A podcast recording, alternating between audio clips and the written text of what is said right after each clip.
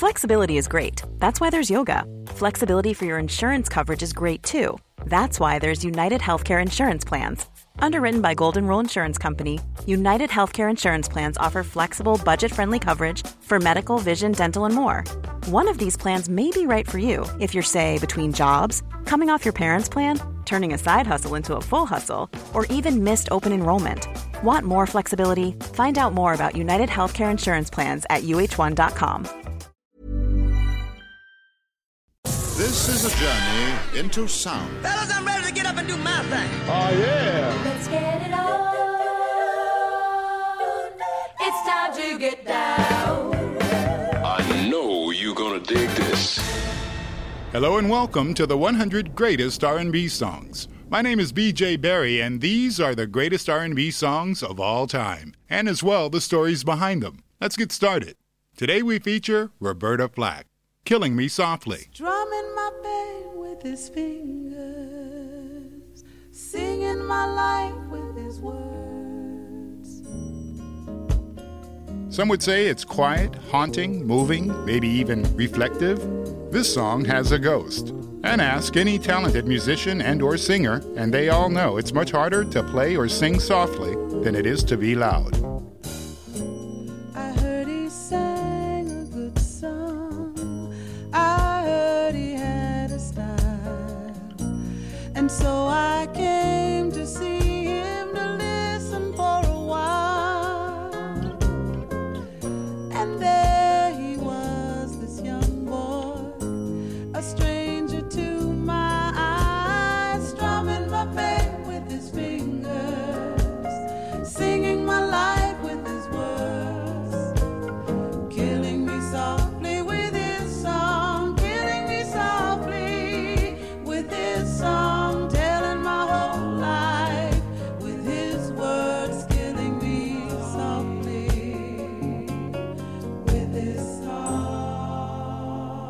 The song Killing Me Softly is a masterpiece, and this version goes down in history as one of the greatest songs in music history.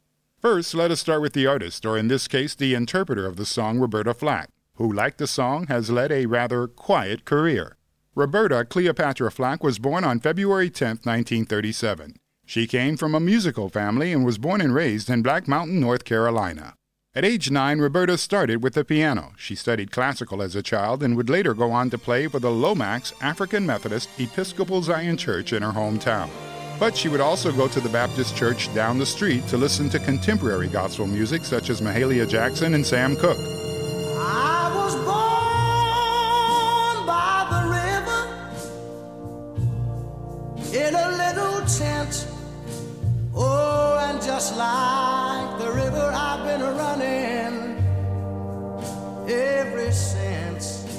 It's been a long, a long time coming, but I know a change gonna come. By age 15, she entered Howard University in Washington, D.C. on a full scholarship, making her one of the youngest students ever to enroll there. She eventually changed her major from piano to voice and became an assistant conductor of the university choir. And after college, Roberta would go on to teach. every every class was not a music class. It was not something to do with singing or playing the piano thing. But I had this ability to tell people to sit down or stand up or shut up or sing or whatever. And with the young um, kids who were in my same age group, there was a kinship, you know, that sort of kind of just overran everything. I would, I would get, as soon as I would get up there, they'd say, oh, yeah, you know, they could hardly contain their excitement as well as, um, as myself. I couldn't hold mine in uh, too easily either. She was happy with teaching, but then things just started to happen. She started accepting club engagements. One such club in the D.C. area was a Tivoli club. There she would accompany opera singers on piano.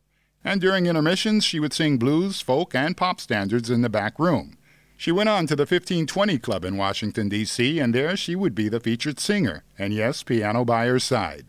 Then one day, her voice teacher, a guy named Frederick Wilkerson, told her that she should include more pop music in her repertoire. She took his advice, and not long after, she was singing before senators and congressmen at a restaurant called Mr. Henry's on Capitol Hill. Besides big time politicians, people like Woody Allen, Bill Cosby, Ramsey Lewis were regulars at this restaurant.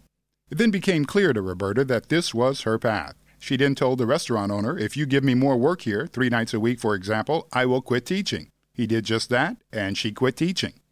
They transformed the apartment above the restaurant into the Roberta Flack Room, and she became a main feature, while the entire time building her song repertoire. Then one night, a famous jazz guy named Les McCann walked in, and Roberta was singing and playing a jazz set. Les later said on the liner sleeves of her first album, First Take, her voice touched, tapped, trapped, and kicked every emotion I've ever known. I laughed, cried, and screamed for more. She alone had that voice. It was he who would arrange an audition for her with Atlantic Records. Roberta played a total of 42 songs in three hours for them. Atlantic signed her right away, and in 1969, Roberta recorded First Take. The entire album only took 10 hours to record. the first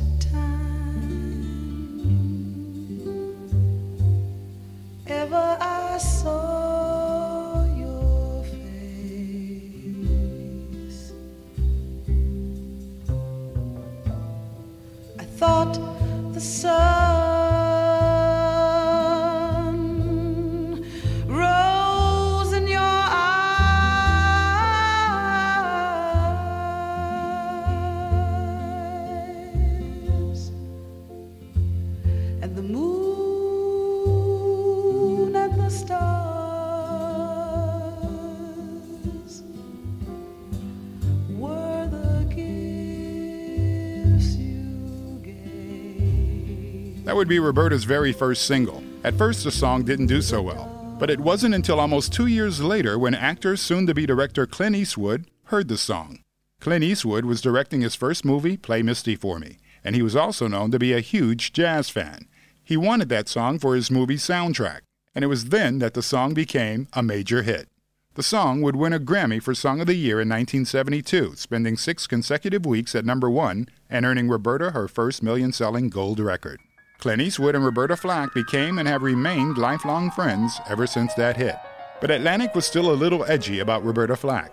In between, Roberta released two more albums Chapter 2 in 1970 and Quiet Fire in 1971, both only receiving moderate notoriety.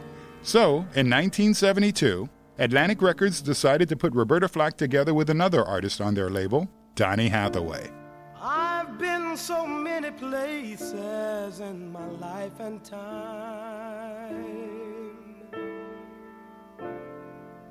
I've sung a lot of songs. I've made some bad rhymes. I've acted out my life in stages with 10,000 people watching. But we're now, and I'm singing this song to you. Atlantic Records boss Jerry Wexler had decided that maybe the two should try a duet. It turned out to be a brilliant idea. They were both from gospel roots and both graduates of Howard University. They had more than a few things in common, and they both were kind of struggling to find their way. Together, they would have a string of hits, recording duet albums in both 1972 and 1979, and even appearing on each other's solo albums. These two would go down as one of the most successful duos in music history.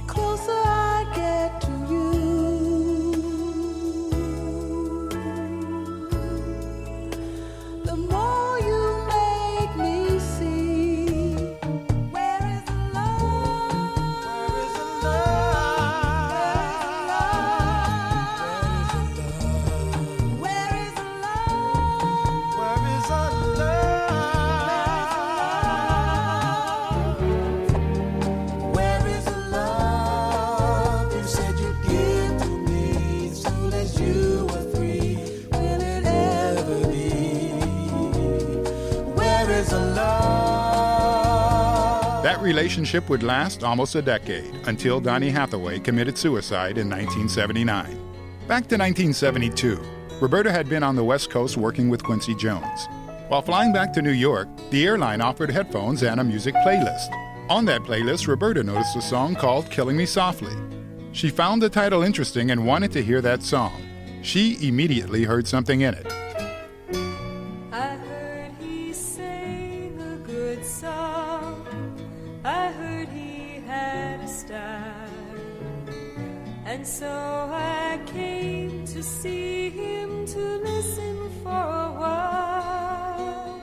It was a folk song performed by a young singer named Lori Lieberman. The song had been written by two guys named Charles Fox and Norman Gimbel, and inspired by a poem that Lori had written while attending a Don McLean concert. So bye bye, Miss American Pie. Drove my Chevy to the levee, but the levee was dry. Everybody knows that song, and that would be Don. And for the record, Lori was never given songwriting credit for her poem. Norman Gimbel years later admitted that it was Lori that came to them with this text. I felt all flushed with fever, embarrassed by the crowd. I felt he had found my letters and read each one out loud. And so goes the song. And yes, it was all part of Lori's poem. So Roberta got back to New York and she immediately called her buddy Quincy Jones. Within two days, Roberta had the sheet music. Shortly afterwards, Roberta rehearsed the song with her band at the Tuff Gong Studios in Kingston, Jamaica. By the way, that would be Bob Marley's studio. When she got back to New York, she recorded the song and it was released in January of 1973. Killing Me Softly would go on to win two Grammys for Roberta Flack, Song of the Year and Best Pop Vocal Performance Female. Keep in mind, Roberta had just won Song of the Year the year prior. No artist before or since has ever won Song of the Year two years in a row. Then, of course, in 1996, the Fugees recorded the song, adding a stronger beat and a sample from a tribe called Quest. My pain with his fingers, singing my life with his words,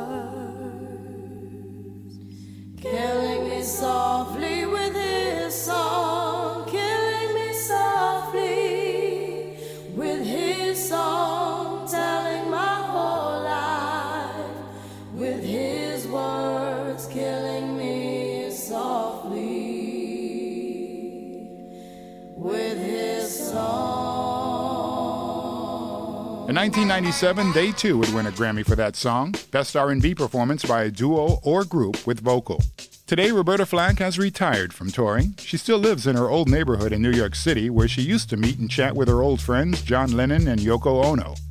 And as for Lori Lieberman, she still hasn't received a dime for the success of that song. Kind of ironic when one thinks of the song title. Billboard magazine ranked Killing Me Softly at number 82 on Billboard's Greatest Songs of All Time. In 1999, a star with Roberta's name was placed on the Hollywood Walk of Fame, and that same year, Roberta's version of the song was inducted into the Grammy Hall of Fame. I heard he sang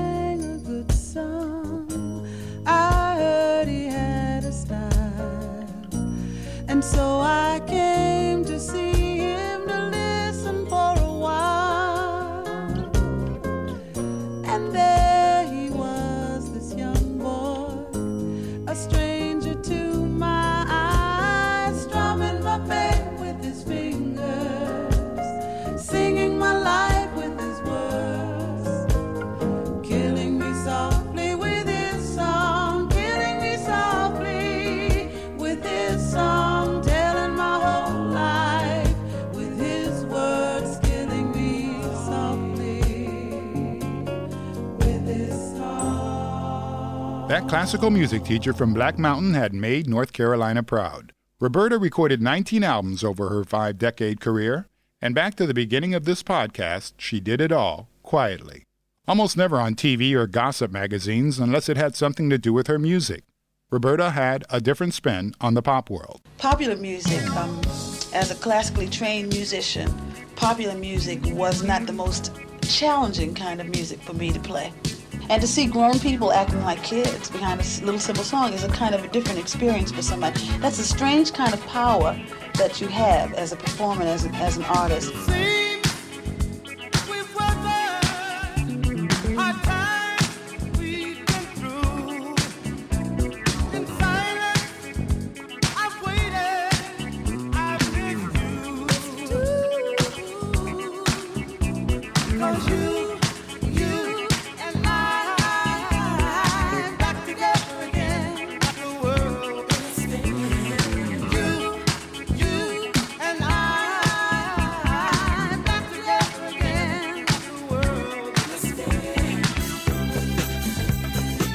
Live long and stay healthy, Roberta Flack.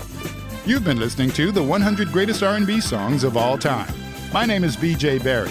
Before we let you go, we'd like to remind you to subscribe to this podcast. Check out our playlist on Apple Music and Spotify. And while you're there, make a song suggestion. And the beat goes on. Thanks for listening, and we'll see you the next time.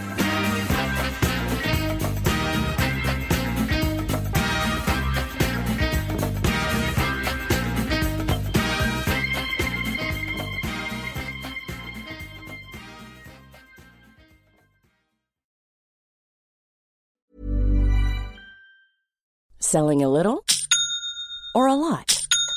Shopify helps you do your thing however you cha-ching. Shopify is the global commerce platform that helps you sell at every stage of your business. From the launch your online shop stage to the first real life store stage, all the way to the did we just hit a million orders stage. Shopify is there to help you grow. Shopify helps you turn browsers into buyers with the internet's best converting checkout. 36% better on average compared to other leading commerce platforms because businesses that grow grow with Shopify. Get a $1 per month trial period at shopify.com/work. shopify.com/work.